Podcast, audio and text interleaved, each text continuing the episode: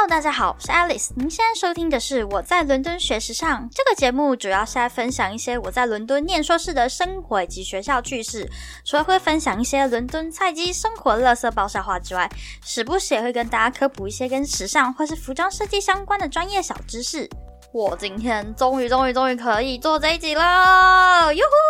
呼！给自己拍拍手。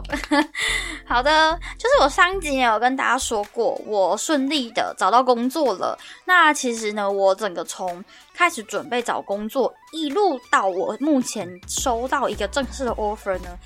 途中大概有超过半年的时间，然后再加上其实我事先的准备什么的，其实我整个二零二零年都在找工作。我发现，因为我好像其实从三月就开始做一些准备，就是我等下会跟大家分享说，诶，在这边求职也非常困难，但并不是单单只有因为我们不是本地人的关系，而是这整个伦敦他们这边的就业状况就是这样子，所以基本上你。呃，找工作可能要找一年啊，甚至找超过半年都是很正常的事情。所以我今天呢，会透过我个人找工作的经验，然后帮大家归类几点，就是可能我们前期的分析呀，然后跟一些求职的要点什么的。但是今天这一集呢，主要的重点是，呃，针对一个事前对职场的分析，还有对你自己的一个分析。所以，我们今天要讨论那个是认真的求职，是专业方向的求职哦，不是讨论打工。今天我们这一集就不讨论找打工的，因为打工他们又有不同的话题，然后也有不同的方向。所以今天呢，我们会讨论比较深一点的方向，我们会比较深入的讨论一些关于职场的分析啊，还有一些求职上的分析。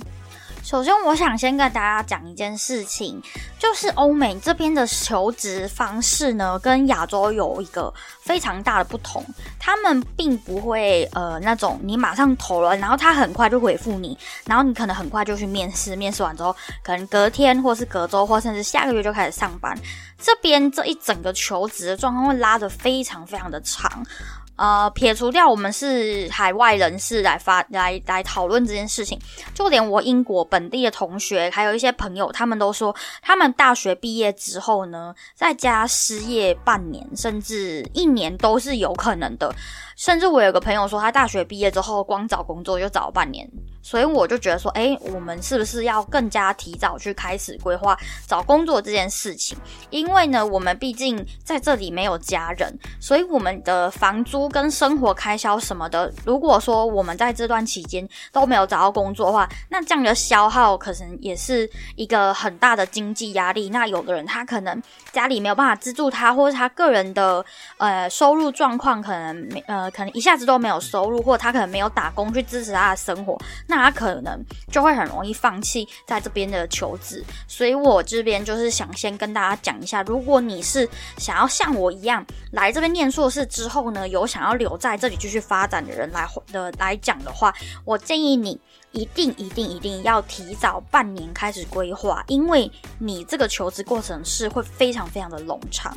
就像我这份工作来说好了，其实我这一份工作呢。我是十一月初的时候投的，然后呢，他是在十二月初隔了一个月之后，他才打电话给我，HR 打电话问我说，呃，我有没有时间，就是可以这一两天去面试。那当时其实我才刚交完作业，所以完全就没有事情，我就跟他说，哦，那我下周一可以到你们公司去面试。然后面试完之后，他隔了两三天之后，他告诉我说，哎，我们愿意给你这个 offer，那你什么时候可以开始上班？所以其实这中间隔了一个月，我完全是。音讯全无的状况，我不晓得他是有要我还是他不要我。然后求职网站上面他也没有显示说我履历有被打开还是怎么样子，所以完全就是一个。茫茫大海中完全没有回音的一个状况，甚至同一期间，我同时又投了别的工作，他们到现在也连拒绝信都没有发给我，所以这就是为什么我觉得，呃，在这边有一个很脱模的状况，就是你很长，你一天一个，甚至一周，你可能投了好几个工作，但是实际上给你回复的可能只有一两个，甚至绝大多数都是没有给你回复的。那在这种情况下呢，如果说你目前都已经完成你的学业了，或者是说你来这里就是呃，可能你抽了打工签来，然后你想要看有没有机会可以让你找到工作，然后让雇主给你转工作签，但是你前期你可能要有心理你准备，你可能会有三个月都没有人会回复你，至少也要一个月。但我觉得拖长一点，可能三个月，你可能连拒绝信都没有。那我觉得这样这样子的状况下，你很容易信心。会受到打击，因为你会开始自我怀疑，说怎么会这样？为什么完全都没有人要我？然后你也会去怀疑，说是你呃投的方式不正确吗？还是说你的求职网站是不是有什么问题？或者说你的 CV 啊，你的一些履历上面、专业上面是不是有问题？总之，你在这个完全没有事情，然后全心全力投入在求职的这个状况下，这个。音讯全无的状况在这里是属于正常，但如果你是完全就是投入全心全意的找工作的话，这样的状况我认为是在信心上会非常大的一个打击。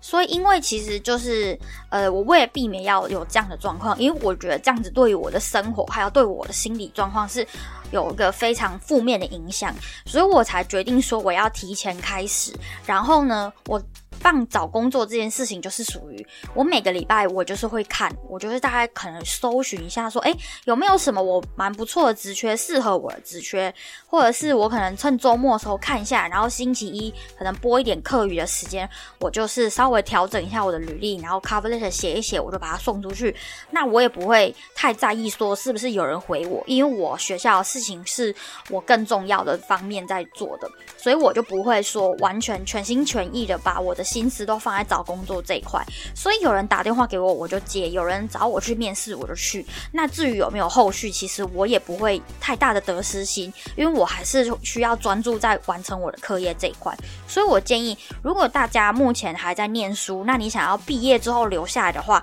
我觉得呢，在你毕业之前有课余的时间，你就可以呃先把这些东西都准备好，然后也边看一些工作。然后呢，你也边投，然后也边去尝试看看，呃，可能各种面试啊，或者是各种测试的机会，反正呢就不要拒绝，然后要提早开始，不然你毕业之后呢，全心投入在这一块，这段时间我觉得会比较煎熬。好，那我们前提就先大家讲这样子。那我想要跟大家分享一个事情，就是说，其实很多人都会发现海外求职的困难很多。那我们这边先想要跟大家讲一件事情，并不是说有很多欧美公司他们故意不用亚洲人，其实他们也知道说亚洲人呃蛮勤奋的，他们也还有些公司他们是很喜欢用亚洲人的。但是呃，你会发现说，如果真的有一些公司他们不喜欢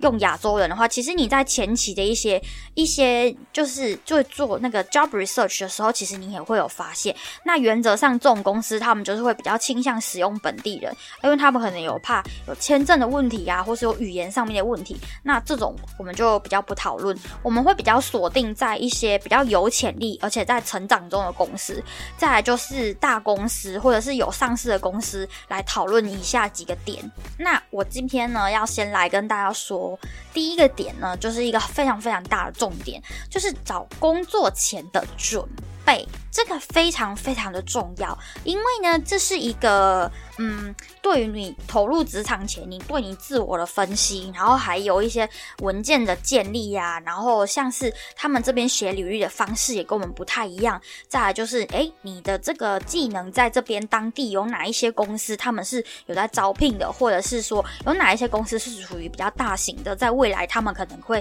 支持你的工作签证，因为我们都是外国人，所以我们都需要公司去 support 我们工作签证的这个方向。所以你也可以透过这样的方式，前期的一些准备，去筛选掉一些比较小的公司，或者是说他们本身他们就不提供工作签证的公司，那这种你就不要浪费时间去投履历，因为可能后续你会因为有签证的问题而离开这个国家，那就是会非常的麻烦。好的，那我们首先的第一点呢，在前期工作这边的第一点呢，第一个就是我们要对自己的专业来做一个分析。首先，你要先看一下说你自己有什么样的专业，你有什么样的特长，因为这个在后期呢，你建立你的 CV 的时候是非常重要的。他们这边的 CV 呢，写的非常非常的简洁有力，原则上你就是只能在一张 A4 纸里面完完全的把你自己的特色啊，你的过去的经验什么的。都写在这个上面，所以你要先分析好你自己有什么样的专业能力，例如说你会用什么样的软体呀，或者是说，诶，你曾经有什么样的求学经验，你是什么学校毕业的，所以你有什么专长，你主修是什么啊，或者是你过去有什么样的工作经验，然后所以你有有什么样的特长，所以这点是非常非常重要的，你必须要先把你自己的专业分析好。然后接下来呢，第二个是 LinkedIn 的建立、作品集，还有个人专场网页的建立。因为呢，在欧美这块呢，求职呢，他们很大部分都会有使用 LinkedIn 这个网站，就是领英这个网页。那我非常建议大家，可能在台湾没有这么的多人去使用，甚至可能整个亚洲市场都比较没有这么。没有这么热爱用这个网页吧，但是呢，LinkedIn 它确实是一个在欧美市场这边的一个还蛮主流的一个求职网页，所以大家呢一定要在这个里面去建立你自己的页面，它其实就有点像是求职版的 Facebook，你们就是可以了解我意思吗？你可以在上面发贴文，但是你不要发一些垃圾贴文，因为上面都是一些。你可能主管啊，或者是老板啊，或者是 HR 会在上面可能猎头的，所以呢，你上面不可以乱抛一些就是狗屁倒灶的事情，或者是一些其他不相干的东西。Linking 它这个网站呢，完全就是给你发你的作品集，或者是你的专案，或者是你的人的人脉建立方式的一个一个一个渠道，所以你就是一定要去去建立这个 Linking 这个东西。它其实真的很简单，你就进去，然后设定好一些基本资料，然后它在这边的时候，它就会帮你做呃专业分析的简历。所以你前期把你自己分析的一些软体啊，什么乱七八糟的那些专业技能什么，你就可以在 LinkedIn 上面放上去。因为 LinkedIn 它也是一个类似像求职网站的东西，它有点类似像类似像台湾的 Facebook 再加一零四这种感觉。总之你在上面就是可以有一个个人特色页面，然后有一些 H HR。呢，他们就会用这样的方式去联系你，看你有没有兴趣想要投什么样的职业，甚至有的 HR 会直接从上面联络你。我之前也有这样的经验，就是 HR 就是秘密所，就会他会私讯你说，哎，我们现在有什么什么样的职缺，你有没有想要来投？那你就可以在你的 cover letter 上面就是写说，哎，我是因为你们的 link 呃，在你们的那个 linking 上面啊，然后有 HR 来联络我，邀请我来投这个职业，所以你可能就是有一点增加你。的曝光率降至，或是增加你的竞争机会。总而言之，linking 这个东西的建立是非常非常重要的。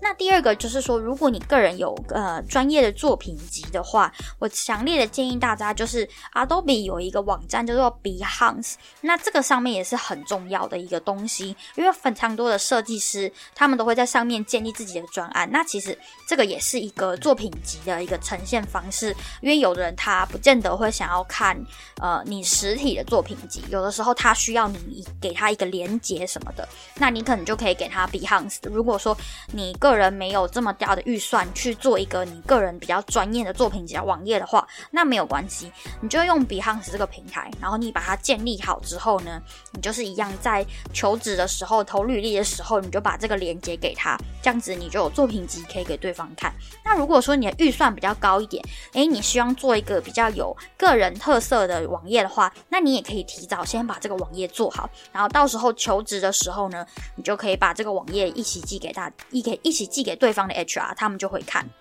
再接下来的话呢，就是你需要去准备一下，说，哎，这边本地喜欢的那种 CV 的样式，或者是您个人的产业的他们喜欢的 CV 的样式是怎么样子的？像是有一些呃金融业啊，或者是一些法律相关的行业，他们的那种 CV，他们就会比较要求要简单干净的那种。那如果你是设计的，你就可以稍微加一点花样在上面。所以你要事先去大概看一下，说你的产业他是不是有偏好什么样的 CV 的状况，你才不会说哎搞错，然后到时候 HR 可能看到你这个 CV 的样式，他可能就觉得啊这个比较不符合我们想要的标准，然后他可能就把你的 CV 就放旁边，那你可能就不会进入下一个阶段，所以就可能要注意一下这一点。再来的话就是 cover letter 的写法，因为在英国这边呢，你找工作你是需要一个 cover letter 的。那 cover letter 主要的内容呢，就是第一个呃，你要先说你在哪边找到了这个职业的，然后呢，你对于这份工作有什么样的热情，然后你有什么样的专长可以符合他们的要求。然后接下来一点呢，就是 job research。job research 可以说是事前工作准备里面最重要、最重要的一块，因为呢，我不知道台湾，呃，可能呢，台湾的求职状况就是他们可能会写的非常的粗略，说他们需要什么样的人才，或者是他可能简单提一下而已。然后你可能去面试那一天，他才跟你详谈，然后甚至在跟你讨论说，哎，我们需要使用的样什么的的技能啊，然后你是不是符合我们的要求什么的。那你可能就是后续再讨论。那如果像英国这边的话呢，他们其实，在在求职网站上面啊，他们其实就已经写非常非常的完整，他们需要什么样的人才了，而且他们会连个性特质啊，然后还有一些技能什么的，他们都会写的非常非常的详细，所以你就是有点像是。凡俗考试一样，你就要透过这个 cover letter 呢，把你写的非常的接近，你就是他们要的那个完美人才。因为在英国这边呢，他们宁愿就是这个职缺让它空着一阵子，他们也不希望一个。不是百分之一百适合这个职位的人先进来做做看，他们会比较倾向于说，他们时间拉长一点，然后呢找到一个完美符合这个职缺的人，然后再招募他进来。你你你可以理解我的意思吗？就是他希望你找到一个完美理想梦中情人，然后再符合这个职业，所以你就要把你的 CV。然后把你的 cover letter 写的完美的符合他的这些条件跟要求，所以这也是很重要、很重要、很重要一点。因为其实我知道，之前我在台湾的时候，我的 CV 就是一份，然后我这一份就是我的，我就是用这一份打天下，你知道吗？然后老板他自己会去看说，啊，你这个人有没有符合我需要的技能啊，或者是我需要的什么特质啊，或者过往的经验什么什么什么的，然后他再去，他再去这么多的这么多的文字里面。去选他要的东西，但是现在刚好在英国，这也是相反。你必须把你的 CV 写的非常完美，你每一点都是老板要的。你看，我老板从第一点看到第最后一点，可能第十点，哇，你发现哇，全部都是我要了。那这样子的情况下，他才愿意再邀请你下一步，可能面试啊什么的。那就像我刚刚说的，其实他们这边很多在求职网上上面都会有写清楚，他们需要具备什么样的技能。那你在开始投这个工作之前啊，你可能就会发现说，哎，你可能有符合了几项，但是有一些你可能不符合，或者是说有一些技能你还不足。那这个时候呢，你就要赶快趁可能你可能你还在学校的期间，或者是说，哎，你手边有资源，或者是你还有时间可以再去再去进修的时间。你赶快再去把这个技能提升跟不足的地方补上来。就依照我个人来说好了，就是说，呃，我这个是属于比较打板的专业。那其实近年来呢，打板他们有在朝三 D 的方式，呃，这种三 D 模拟的方式去前进中。所以整个产业呢，它就是有一个全新的趋势，就变成说。打板师这个职业现在不能只能二 D 了，你三 D 你也要会。那因为我过往没有学过三 D 的经验，所以我前期做 job research 的时候，我就发现，天呐，现在都是。板打板师就是一定要二跟二 D 跟三 D 都两个都要会，那我就发现说，哎，有蛮大的趋势，三 D 他们都是用什么什么软体，那我就会赶快趁在学校的时间，先把这个软体学一下，也不是说要学到很炉火纯青，就是说你可以学到，你可以建立一个简单的作品集，然后给雇主看说，哎，我会有使用这个软体哦，我有具备这样的技能，所以你在后期你在投履历的时候，你就可以把你的这个。三 D 的技能挂你的 CV 上，那是不是你就可以更加符合他们需要的人才？而且啊，英国他们这边的招聘啊，他们每次都会写说，什么什么什么是必须的，但是什么什么什么会的话更好。但是其实他那个会的话更好，其实简单来说就是那些也都是必须的。你你们懂我的意思吗？就是他们那个附加条件其实就也是筛选条件之一。所以如果你本身没有符合他全部五个条件的话，你原则上。你就是会被刷掉，所以你真的要去懂看懂，说他们在这些招聘上面，他们的写的一些这种什么，应该算是招聘的技巧吧。他们 HR 可能就会觉得说这样写可能。有点太过分，所以他们每次都会写说，如果你有什么样的技能会更加分。但其实他们招聘的的标准里面就是已经有有这个标准，就是你就是要会，所以你不能存侥幸心态说，哦，那我你说必须具备那些我都必须具备，但是你说 bonus 的那些技能我没有，那我是不是也是可以胜任这份工作？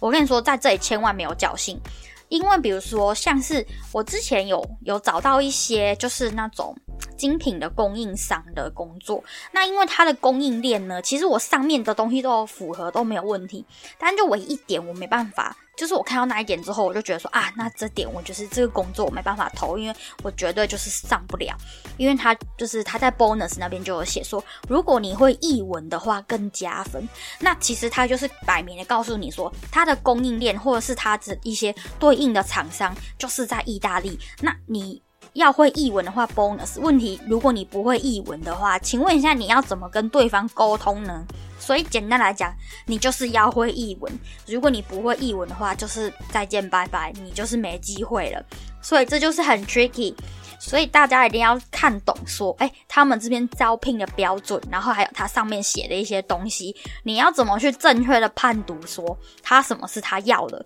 什么是他不要的，或者是什么是他说不是很重要，但其实也是他要的。哎，所以你们知道，英国人就是很拐弯抹角，所以你就是你看久，你就会知道说，啊，其实他就是要这个技能，他只是不好意思说，因为他可能怕很多求职者。他可能没有这个技能，或者是怎么样，我不懂。反正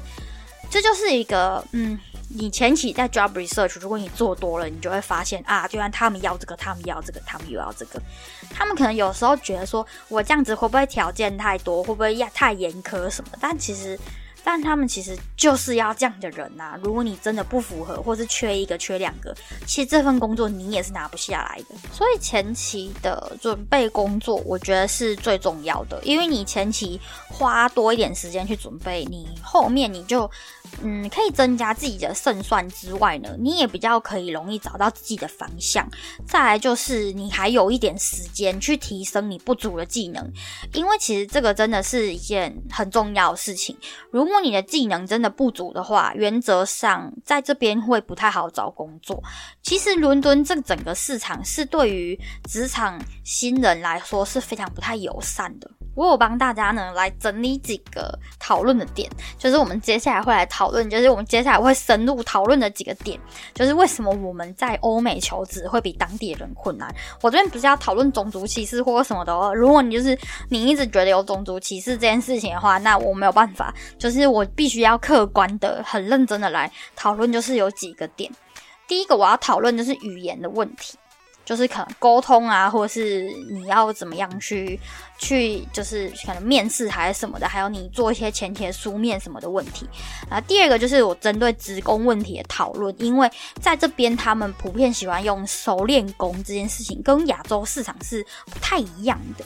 然后第三个就是你的整个职场啊，它的风向是怎么样？例如说，我可能诶学校的状况啊，就是他们有比较偏好哪一个学校毕业的人啊，或者是说产业的状况啊，比如说诶你现在这个产业在这个你这个就业市场，它是属于怎么样的？比如说它是属于代工厂类的，啊还是说它这边有本身有品牌的办公室在这里啊？然后再来一个非常重要点，就是目前这个市场上的职缺趋势是什么？所以这个。这几个问题，我觉得是也是很重要、很值得大家讨论的。然后最后一个的话，就是签证问题，就是是否提供工作签啊？然后接下来你应该要持什么样子的签证，然后来这里工作？然后你的雇主接不接受等等的。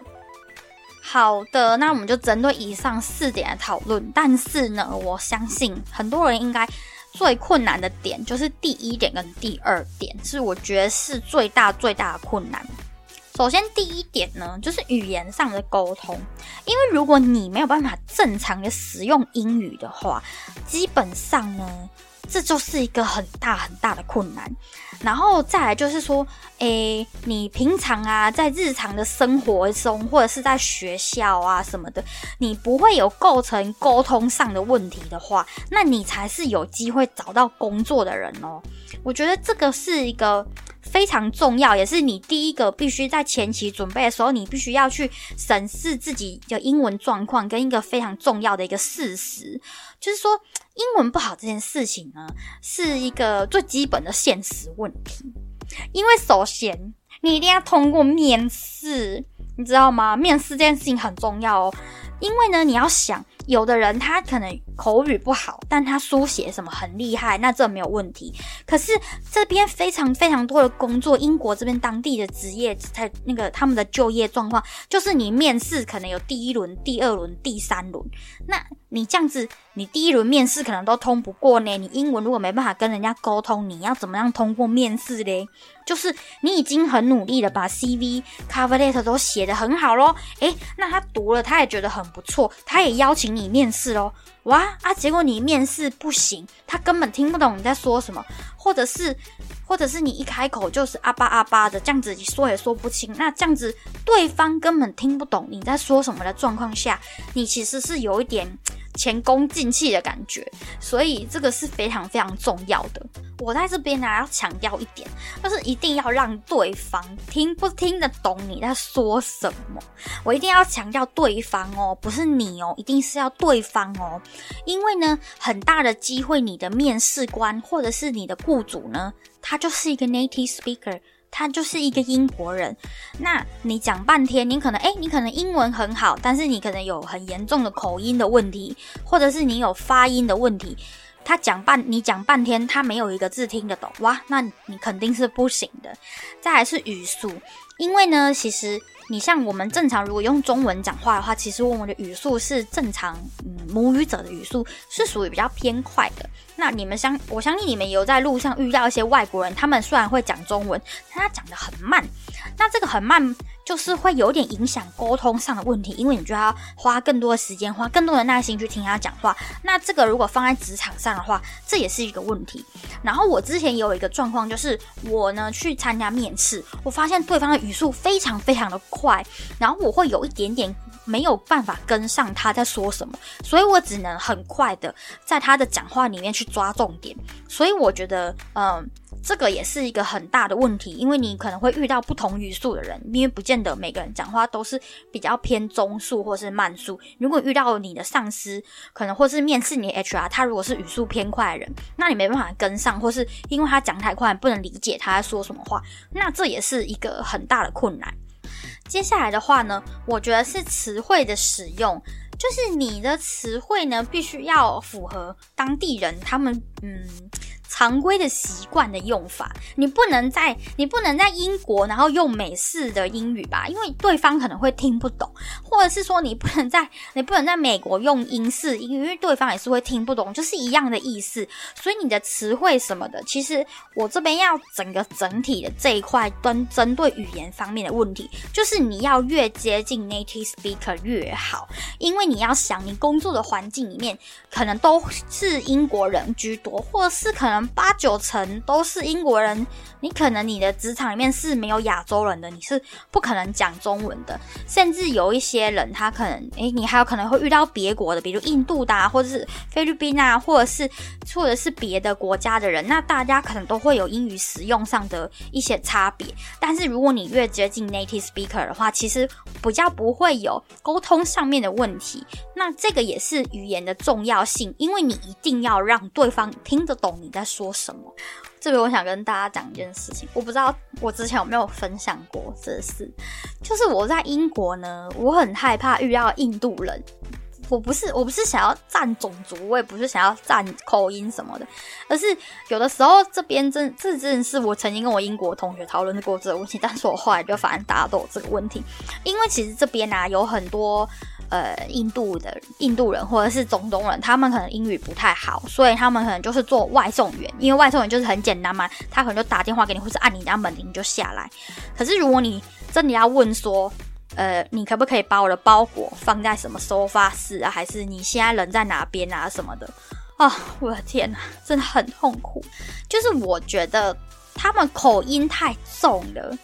你不要，你我们不是说他英文不好，他英文可能比你还好，但是问题就是说他口音很重。他我之前打电话给一个外有个外送人打电话给我，他他同样一个一句话讲了三五次，我真的没有听懂，我真的全部都听不懂。然后最后那通电话我就讲的很生气，很生气，因为我根本就听不懂他在说什么。然后你知道吗？他也讲的有点不耐烦，所以我整个就是很无言，你知道？所以就是他不是英文不好。但是真的是因为他的口音跟他的发音严重影响到沟通的这个问题，导致我根本就没办法听得懂他在说什么。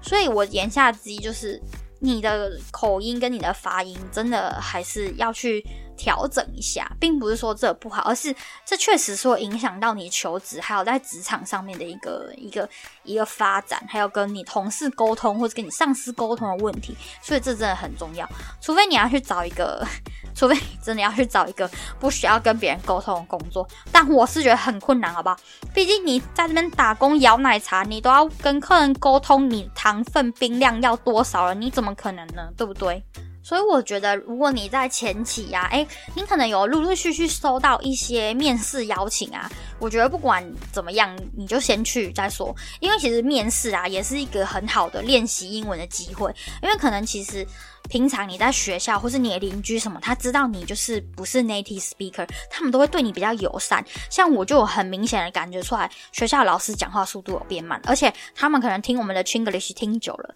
他其实半猜他也知道我们在讲什么。但是呢，诶，我发现一件事，我之前去参加很多面试啊，我就有发现真的 native speaker 语速完全是。哇，倍速前进，那个真的是讲很快，所以我真的就是利用这个面试啊，去让我去适应这个 native speaker 的语速，然后再加上哎，也可以慢慢透过这种去参加面试的方式，去累积一些自己的经验，然后还有自信，你去怎么样去表达你自己啊，可能介绍你自己的技能啊还是什么的，或者是你在面试的时候要怎么样应对进退什么的，所以这也是一个很好的机会。然后呢，如果说你发现你是英文不太好的人，那你还是想要留下来在这里工作怎么办呢？不要紧张，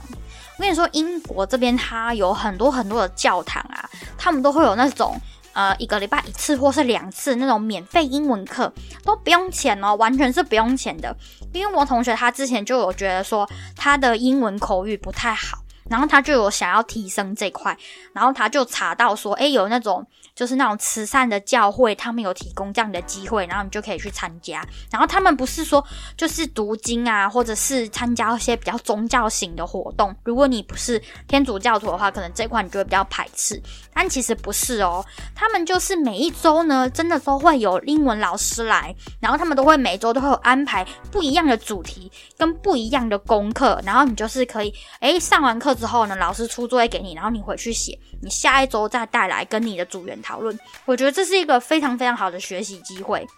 而且重点是你不用花钱。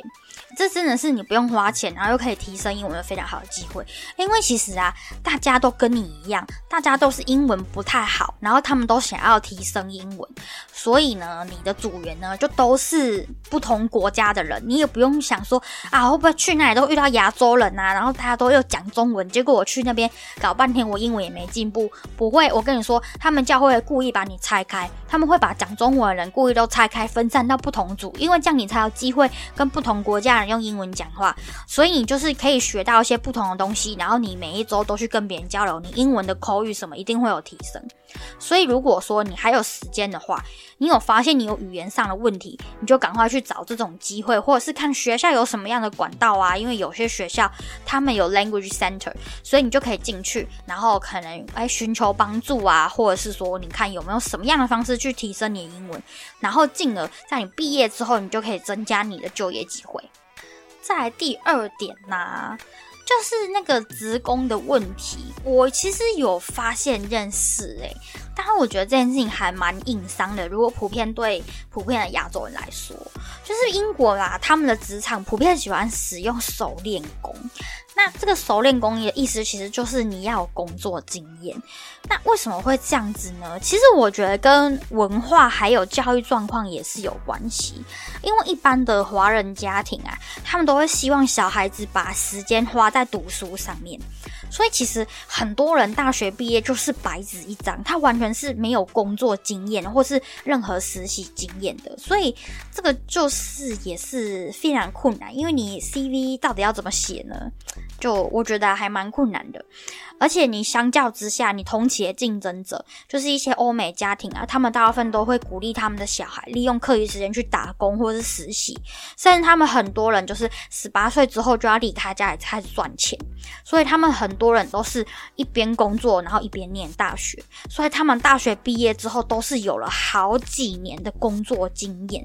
所以这就是一个。很对于我们这种亚洲家庭，或是这种亚洲呃华人的这种教育环境下出来，我们就是真的很容易就是白纸一张，因为我们很多都是没有工作经验。那你像英国的职场，他们普遍喜欢熟练工，哇，我们就很傻眼，因为我们完全没有工作经验，他你自己也不知道你 CV 要怎么写，他也不知道他要怎么选你。那这个工作经验到底有多重要呢？其实不单单只是让自己更加经济独立之外，更珍贵的是你在毕业之前你就已经累积了一些职场人脉了。因为其实就像我们班的英国同学。他们几乎都是半工半读，基本上只有亚洲学生是没有工作的。他们其他的这些同学，他们都是半工半读居多。因为其实你知道，硕士生啊，我们一周其实就只有一两堂课而已，大部分时间都是在做自己的研究。可是他们在这样的状况下，他们的专题跟他们的这些研究，每一次学期的作业什么，他们也都做得很好。所以表示他们的时间调配上也是在管理时间上面也是做得非常好。但是更重要的是。你看，他们可能。可能大学就开始工作了。你像我一个同学，他就是专门在那种定制工坊里面上班，所以他现在毕业就直接继续在那边工作，因为他先前他有这样子的实习机会。然后他实习结束之后，他就跟他的老板说：“诶，我可不可以改成打工？我做 part time，然后我一个礼拜就是做几天，我没上课的时间，我多找诶多一个礼拜可能有多少时间来可以来这里打工？然后就持续这样做这样的工作。所以你看，他除了有工作。经验之外，他其实也有一个工作机会，他其实就是已经有工作了。然后他现在毕业之后，他就继续在那边，然后只是他的时间就从就是变成从打工的性质变成全职的性质。他其实他就也省去了很多求职啊这些乱七八糟冗长的过程，因为他就是已经有工作。那如果说像是 LV 啊或者是迪奥这种大品牌啊，他们很多时候招募实习生都是要为期一年的，所以这个基本上。他们要找的这种实习生，就是大学还在就读中的，然后你可能，哎，可能就是像我同学这样子，可能一边工作，然后一边上学，或者是说有的人他可能要 gap 一年，就是他休学一年，然后他去做这个实习。那你想，你想想看，就是他这样子招募这种一年的实习生啊，其实你就是一个可以进这种大品牌的一个机会。那甚至如果说，哎，有的人可能毕业之后啊，看有没有机会可以进去。那如果没机会进去的话，话也没关系，因为他可以利用这个实际的实习经验，然后他毕业之后可能可以去别的品牌工作，但他至少他不会是一片白纸的。所以呢，就欧美的市场来看，如果像是我们这种呃华人这种华人的家庭环境，或是像我们这样的文化环境下成长的人，对我们这种零工作经验的人，对他们来说是非常非常不可思议的。所以我觉得光是这一点，也大幅度的增加了整体的就业难度。再来第三点啊。就是我想跟大家讨论的一个非常重要点，就是整体的职场风向。因为你们要知道，现在的社会就是改变非常快，然后现在新的一些技术什么的也都是非常快的在成长，然后马上就就可能就会改变整个职场的风向跟整个产业的趋势，还有更大的影响就是职缺的趋势。所以我觉得这个是也是一个前期你要做一些准备的时候，跟你在做 job research research 的时候，非常非常大的一个重要的看点。我必须必须要说，依照我目前的个人的求职经验来看呢，然后再加上我的一些 job research 来看呢，其实伦敦的时尚产业这块啊，它有很大一部分的从公司的老板到助理的，可能有一半以上都会是来自于我们学校的毕业生。那这个就是这整体的产业的一个趋势。我并不是要强调说我有多优秀什么的，而是大家可以上去 LinkedIn 去查一下。其实你去看那个他们的那些职员什么的，你就会发现一下这几个状况。第一个就是这个公司呢，它有没有特殊的偏爱，例如说人种或者是它的语言的需求。可能就像我先前有提到过的，就是他可能就是比较不想有签证的问题，或者是他这个公司他不太愿意多付这个签证的钱，因为毕竟雇主是要付出负担一部分签证的费用，所以可能有的老板他不愿意，所以他就选择他想要使用本地人。那这个方面你可能就大概可以知道说啊，这个公司他可能不太可能会录用你，因为他会有签证上的疑虑，或者是说他的语言需求，比如说我之前有说。过呃，它的产业供应链呢，可能是在意大利，或是可能是在法国。那他们的这些日常的对应呢，都是需要使用到译文或法文的。那如果你本身不会这两个语言的话，或者是说，诶，你有发现他们很多人是源自于意大利的时尚学院，或者是说法国的时尚学，那你大概也可以知道，他们可能需要这样的人才。然后第二点呢，就是他们有没有特别爱用的一些学校毕业的人才？因为其实呢，在伦敦这块啊。时尚产业蛮大一部分的人会偏好使用圣马丁的学生作为他们的设计师的职缺，那像是或者是说他们整体公司都会偏好使用圣马丁的学生，那伦敦时尚学院是就是绝对会进不去的，因为这没有办法，他们就是希望他们公司就是要这样子的血统纯正，所以你自然你就看了一下员工的那个状况，你大概可以分析一下啊，这个公司可能就没有什么机会。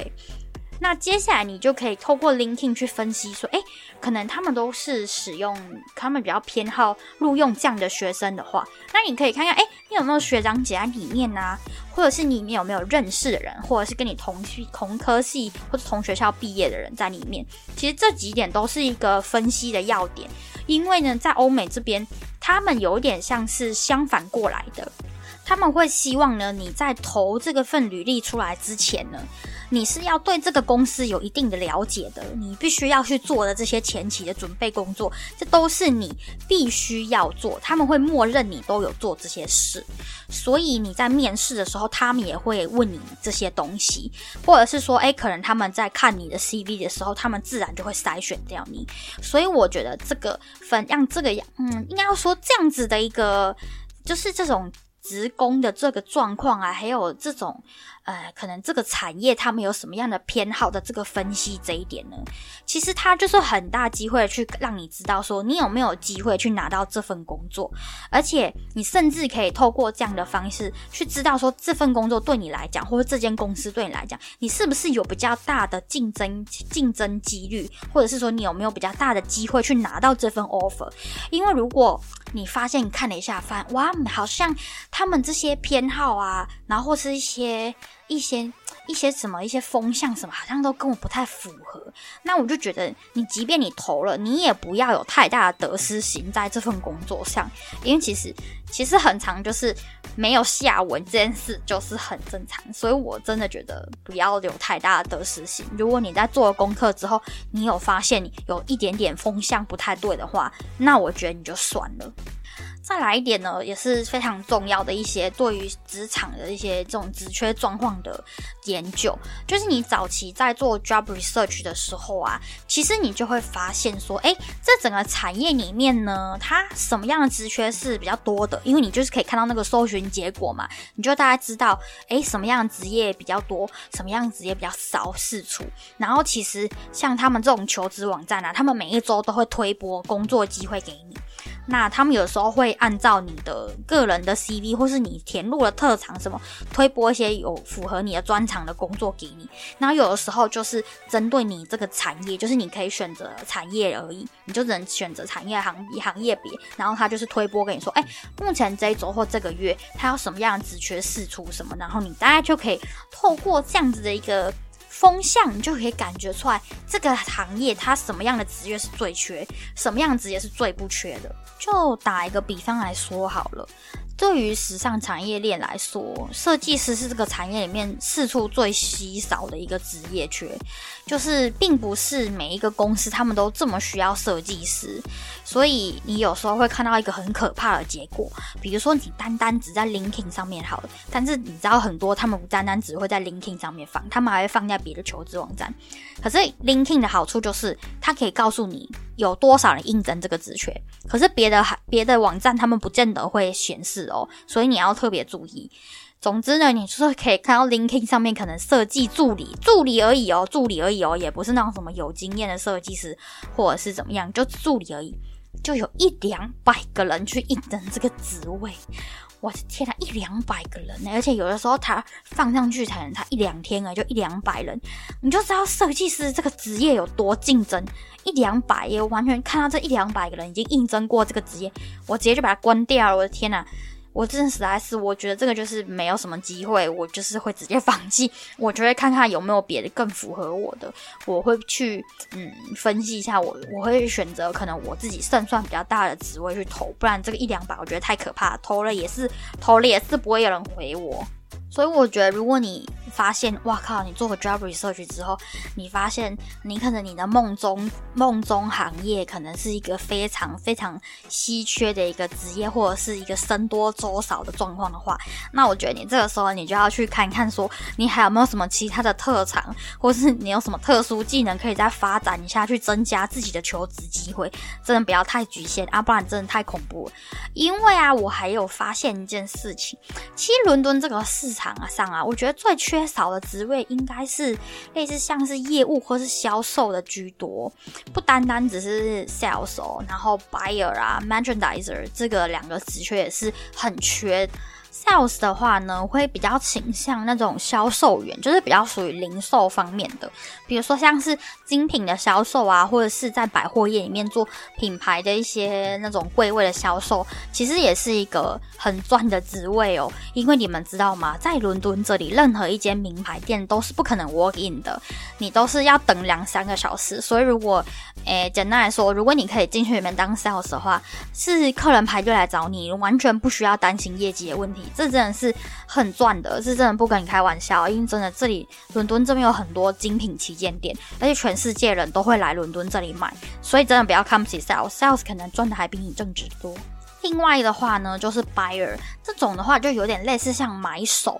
就是说，哎，你可能你需要一个比较精准的眼光，然后去帮公司看说，哎，可能接下来几个季节啊，需要上什么样的品，这种就是类似那种采购类啊，或者是呃时尚设计类的这种学生可以去可以去投的这个行业，因为其实 buyer 他们也会希望你就是要有这种时时装设计的背景，然后重点是你要有比较独到的眼光。所以，buyer 这个职位呢，在伦敦的这个时尚市场里面是蛮缺的。再来的话，我觉得另外一个更缺的就是 merchandiser。merchandiser 我觉得是，如果整体来算的话，我觉得 merchandiser 算算是一个还蛮大的一个一个职缺的趋势的。它有点类似像跟单元或是业务，但是他们这种 merchandiser 的会比较要求要有商类的那种，可能你要有一点 business 的背景的人去参去。去应征这个职务啦，但是这几个都是一个收入很棒的职缺，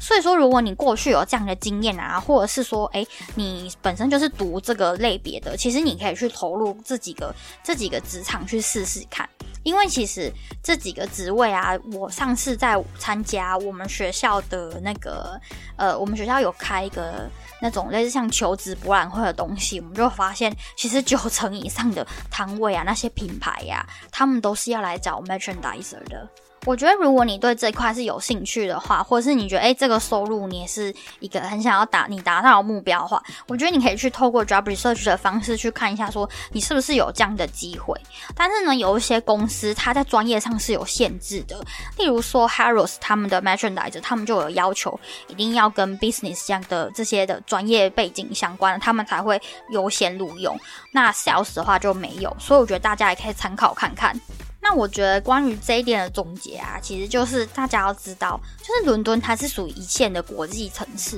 这边有很多很多的机会跟资源，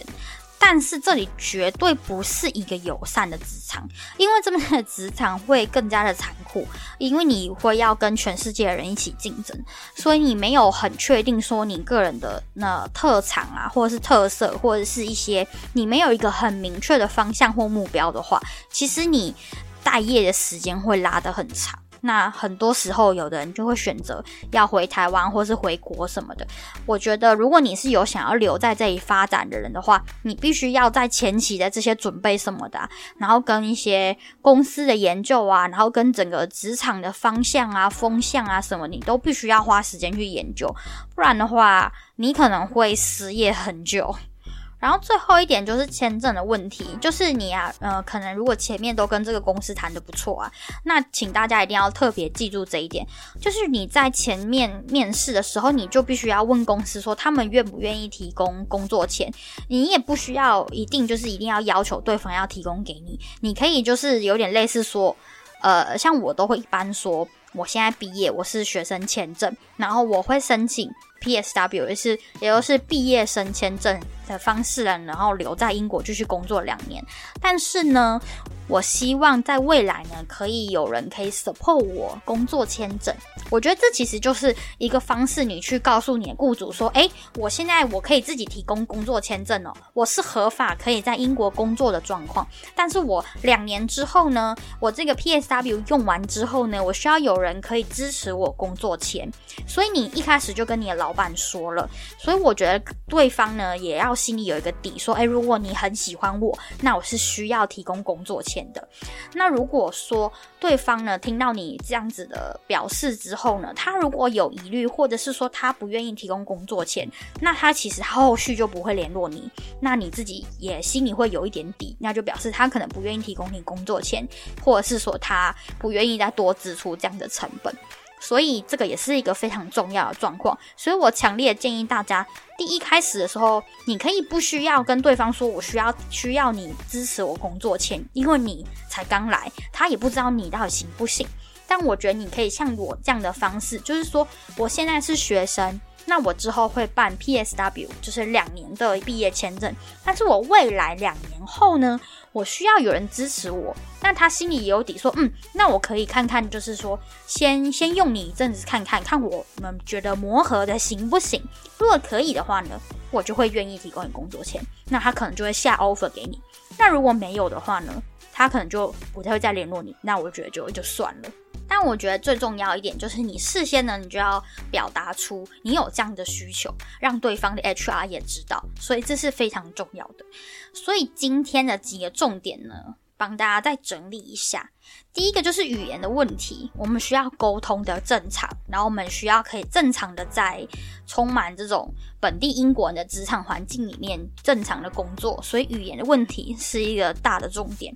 第二个就是他们喜欢使用熟练工。你过去有没有工作经验，或是有没有实习经验？那如果说你个人是呃不太不太有工作经验的状况了，那你可能就前期你可能在学期间，你可能就要赶快去做一点实习，让你自己有点工作经验。或者是说，那你可能就要知道，你毕业之后，你可能只能从最基本的助理开始做起。但也不是说未来没有机会，只是你前期找工作的话，可能都是一些助理职缺会回你的居多。然后第三个的话，就是整体职场的风向。在你求职开始求职之前，你大概就需要了解这整个产业的状况跟职缺的趋势，才不会面临到僧多粥少、竞争者过多的问题。第四个呢，就是签证的问题。你需要知道你目前的签证状况、未来的签证，然后你需要雇主去 support 你，你必你必须要让对方也知道你需要这样的帮助，然后你自己也要心里有一个底，你需要持什么样的工作签证，或者是什么样子的签证留在英国工作。好的，那我们今天呢，就是先大概讲一下，你在开始投履历之前，你要做了什么功课。我知道这个真的是很多，而且今天这一集很长诶，我自己人就快讲了一个小时，真的是很可怕。但是呢，这就是一个我在工作前，然后我有去上网做一些功课，或者是说稍微问了一下我几个英国同学，然后再加上呢，我自己做这个。值钱研究就是我说的 job research 的这个东西的一些重点归纳。总而言之呢，这四个大问题就是这四个大的点呢，就是在你开始求职前最重要四个你要必须去整理出来的东西。所以这是一个非常重要的东西，对。如果说你缺了的话，就会有一点困难，或者是说可能会影响到你后面求职的一些状况什么样子。总而言之，我是希望大家可以算是算是可以看到，依照我的经验，然后去试试看，就是也做一样的方式，做一样的功课。因为其实我这些事情都是。真的有做了半年以上，就是很长。我觉得我今年整个二零二二完全就是在找工作这件事情上下了很多的功夫跟心血，然后也花了很多很多的时间在上面。我从开始找工作到现在。我看了一下我的资料夹，我总计有投了五十份的工作，然后我最后这五十份里面呢，只有两份回了我，除了我现在拿的这一份之外，是我中间暑假的时候有拿到了一个。供应商的，就是它是属于那种成衣供应商的，不是品牌。因为我现在拿的这个 offer 是品牌的 offer，就是我中间有拿到一个供应商的 offer，他愿意愿意给我工作，但他希望我马上就去上班。然后我当时候就是觉得衡量了一下我的我的这个作业可能会跟工作会有一点冲突，我可能会有。那个论文写不完的问题，然后再加上他的薪水偏低，所以我最后我就拒绝了这个 offer。但是你看，我投了五十份，里面只有两份给我工作，我觉得这个是一个非常冗长也很痛苦的过程。因为其实我在这个里面，我其实有试了几个不同，大概有三大类的不同的职业。就是第一个，我发现。这个 sales 的工作职缺还蛮多的，所以我中间就有投了一些 sales。那我投了 sales 之后，发现不行，不行的原因是因为我发现我大概投了可能两三个月吧，然后 sales 完全就是阴性全无的状况，连面试都没有。我就发现那可能就是我的 CV 或者是我的专业呢不符合他们 sales 的需求，所以我就觉得说可能这个职业不适合我，或者是我在这方面的胜算比较低，所以我后来我就没有再投 sales。所以后来我就有改变我的策略，我就依照我个人的呃主修的这个专业呢，然后又再去投了各种呃各投了各两种的不同的职缺，然后我有发现有一个的回，其中一个的回应还蛮不错的，我就是在那一份职缺里面呢，就是有累积了很多很多的面试经验。但是我后来也是发现说，哎，其实好像不晓得是因为经验还是怎么样子，我就是大概面试已经到了第二轮哦，因为有些公司他们面试不是一轮就结案的，他们是面试到第二轮之后才告诉我说我没有再进到下一下一个阶段，所以我就发现是不是我的 CV 又没有这么的符合他们的需求，然后后来我才针对了打板师的这一块再去投递履历啊什么，然后我就发现，哎。这一块的回复率就很好，而且呢，面试什么的状况就是还蛮不错的，所以我后来就发现，哎，这个打板师的职缺可能是更符合我的 CV，还有我的专业，可能也更符合这个职场的期待，他们的一些技能要求什么的，所以我就最后我就选了这个公司，然后他们也很快就下了 offer 给我，所以我就觉得还蛮不错的。但是你就是必须要，你知道这种事情就是你要不断的去去试试看，说哪一个职缺可能才是最符合你的，或者是说，诶，你的 CV 啊什么的啊，可能哪一个职缺你会有更大的机会，你的专业技能什么，所以你就是不断在错误中尝试，你才会知道说哪一个才是你的方向。所以我真的是觉得，也是也是很冗长，也是很痛苦的一个过程。但我是真的觉得，因为他们这边啊很长，你。投了履历就是石沉大海，可能永远都没有人回复你，甚至一两个月之后才告诉你说，哦，对不起，就是你没有进到下一个阶段，或者是说，呃，你可能不是我们期待的人才，什么等等这种巨信，所以你就是会很失落，因为你完全就是。完全就是一个音讯全无，所以你就会很自我怀疑。我觉得这对于心理上面也是一个很大的负担，所以我建议啊，大家就是。不要太长一段时间，完全全心全意投入在找工作这件事情上。你必须还有额外的生活重心，不然我觉得百分之一百全心全意找工作这件事情是在英国来讲，我觉得这是对心理状况不是很好，因为真的你对你的信心打击非常大。你到最后，你可能其实在这里呀，三个月没有人回你都是正常的，但是你三个月在家里煎熬。然后再加上不断的花钱啊，你房租什么、生活什么的，你都没有收入。其实这个你很快你就决定说，那你要放弃这边的市场，你可能要回台湾。而且我觉得我们也要调整一下我们的求职习惯，因为其实很多我发现啊，我们班的欧美同学，他们都是毕业前就是跟我差不多时间，真的就是二零二二这整年都在找工作。然后他们毕业前大概半年开始就很积极的在做求职准备啊，然后开始很积极的参与各种面试啊，或者是做我刚刚所说的那些事情。但是我可能觉得，可能因为我们亚洲的求职状况也跟他们这边不太一样吧，我们反而都是毕业之后，然后才。始找工作，但是真的就是你会失业在家很长一段时间，所以我觉得我们应该要调整一下自己的这个就业的脚步，就是我们可能要在毕业前，我们就要很积极的去做这些事情。好的，那今天这一集呢，讲一个钟头，终于我们上集把求职前的这些准备工作都讲完了，真的是很冗长，这应该是我史上个人录最长的一集了，真的是很可怕，我讲到我喉咙真的是很干。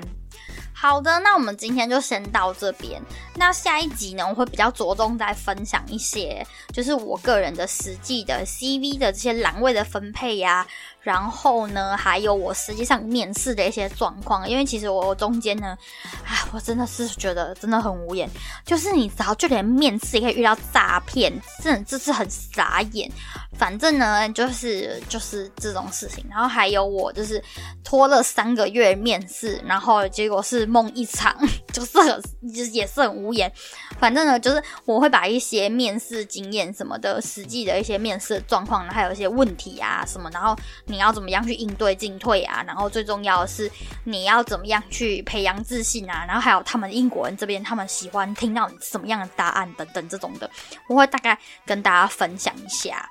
好的，总而言之，今天就先到这边。如果你非常喜欢这档节目的话，在节目资讯栏的下方呢有这档节目的 IG 连接，欢迎去追踪。我会在上面分享一些东西，可能我的生活啊，或者是一些很白痴的事情啊，什么总而言之，我会在上面分享一些东西，希望大家可以追踪或者是分享给你的朋友。如果可以的话，请在这个节目评论的地方留下五星评论，增加这个节目的曝光度。如果你非常支持 Alice 的话，可以在 Mr. Bar 上面有订阅，还有一些抖内的选项，可以支持 Alice。继续做这个节目，谢谢大家，那我们下次再见喽。